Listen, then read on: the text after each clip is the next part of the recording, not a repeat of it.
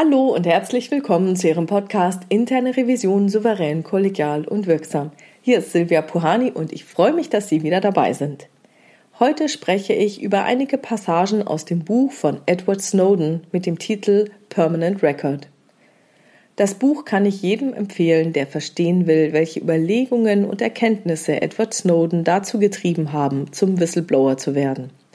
Und in diesem Zusammenhang freute es mich, dass, wie die Tagesschau am 3. September 2020 gemeldet hat, das US-Bundesgericht die heimliche Telefonüberwachung der NSA als illegal und verfassungswidrig bestätigt hat. Okay, jetzt aber zum Buch von Edward Snowden und diesem Podcast, bei dem es um Regelbruch und Whistleblowing geht. Er selbst definiert einen Whistleblower wie folgt.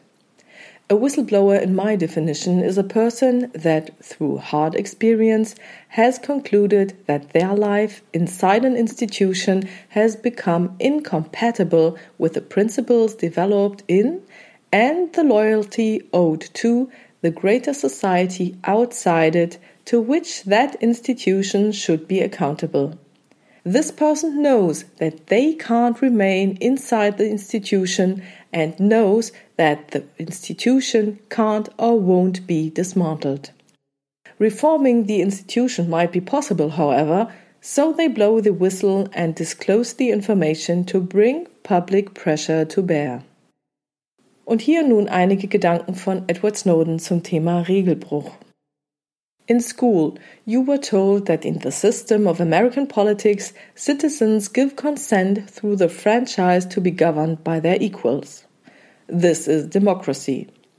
But democracy certainly wasn't in place in my US history class, where if my classmates and I had the vote, Mr. Martin would have been out of a job. Instead, Mr. Martin made the rules for US history. Mrs. Evans made the rules for English. Mr. Sweeney made the rules for science, Mr. Stockton made the rules for math, and all of those teachers constantly changed those rules to benefit themselves and maximize their power. If a teacher didn't want you to go to the bathroom, you'd better hold it in. If a teacher promised a field trip to the Smithsonian Institution but then cancelled it for an imaginary infraction, they'd offer no explanation beyond citing their broad authority and the maintenance of proper order. Even back then, I realized that any opposition to this system would be difficult not least because getting its rules changed to serve the interests of the majority would involve persuading the rulemaker to put themselves at a purposeful disadvantage. That, ultimately, is the critical flaw or design defect intentionally integrated into every system in both politics and computing. The people who create the rules have no incentive to act against themselves. Und hier spricht Edward Snowden etwas an, das wir Revisoren auch kennen. Diejenigen, die die Regeln erlassen, haben keinen Anreiz, dass ihnen diese Regeln zum eigenen Nachteil gereichen sollten. Das erlebt man zum Beispiel im Kleinen, wenn eine Organisationseinheit eine Arbeitsanweisung veröffentlicht, die eine andere Organisationseinheit dazu verpflichtet, etwas zu tun. Ein Klassiker hierzu ist zum Beispiel identifizierte Mängel in der Datenqualität nun endlich zu beheben. Derjenige, der die nicht plausiblen Daten identifiziert, gibt die Verpflichtung zur Bereinigung an den Verursacher weiter. Letzterer hat mit den Qualitätsmängeln aber meist kein Problem. Die Probleme treten meist erst später in der Prozesskette auf. Gut ist, wenn hierüber zwischen den beiden Organisationseinheiten Einigkeit herrscht, wer denn nun die Qualitätsmängel beheben soll. Wenn diese Einigkeit oder sogar eine vorherige Absprache fehlt, kann es passieren, dass wir in unseren Prüfungen identifizieren, dass die Regeln von der verpflichteten Organisationseinheit nicht befolgt werden. In solchen Fällen bietet es sich für uns Revisoren an, nicht primär auf die Einhaltung der Regel zu pochen, sondern zunächst die Entstehungsgeschichte und den Sinn und Zweck der Regelung zu erfahren.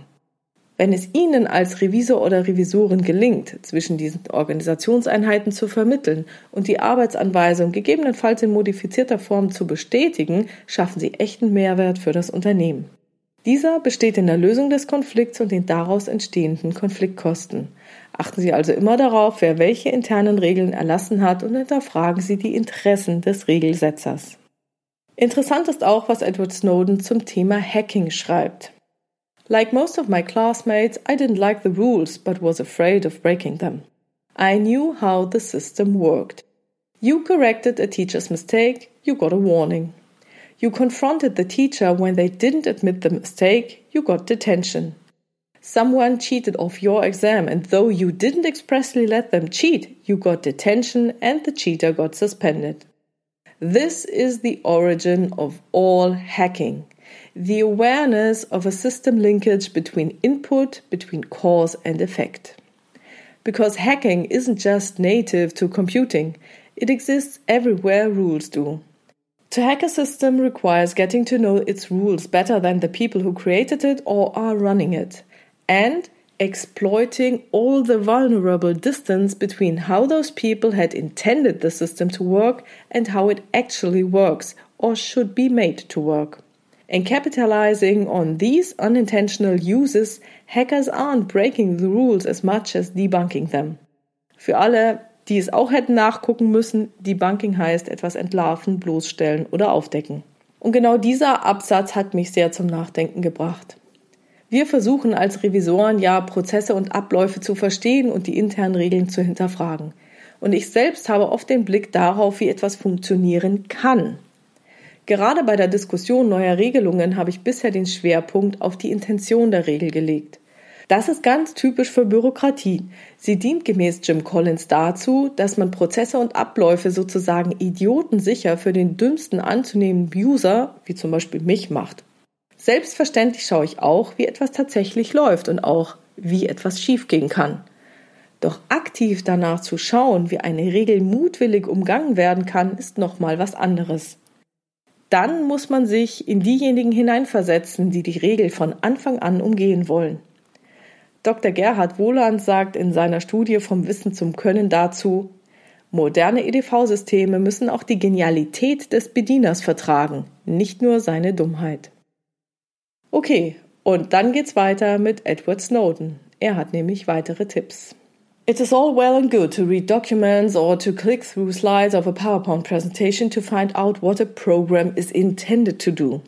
But the better you can understand a program's mechanics, the better you can understand its potential for abuse. Es ist also wie immer, man muss tief in die Programme und Organisationsabläufe eintauchen, um Zusammenhänge und damit auch die Möglichkeit, Regeln zu umgehen, erkennen zu können.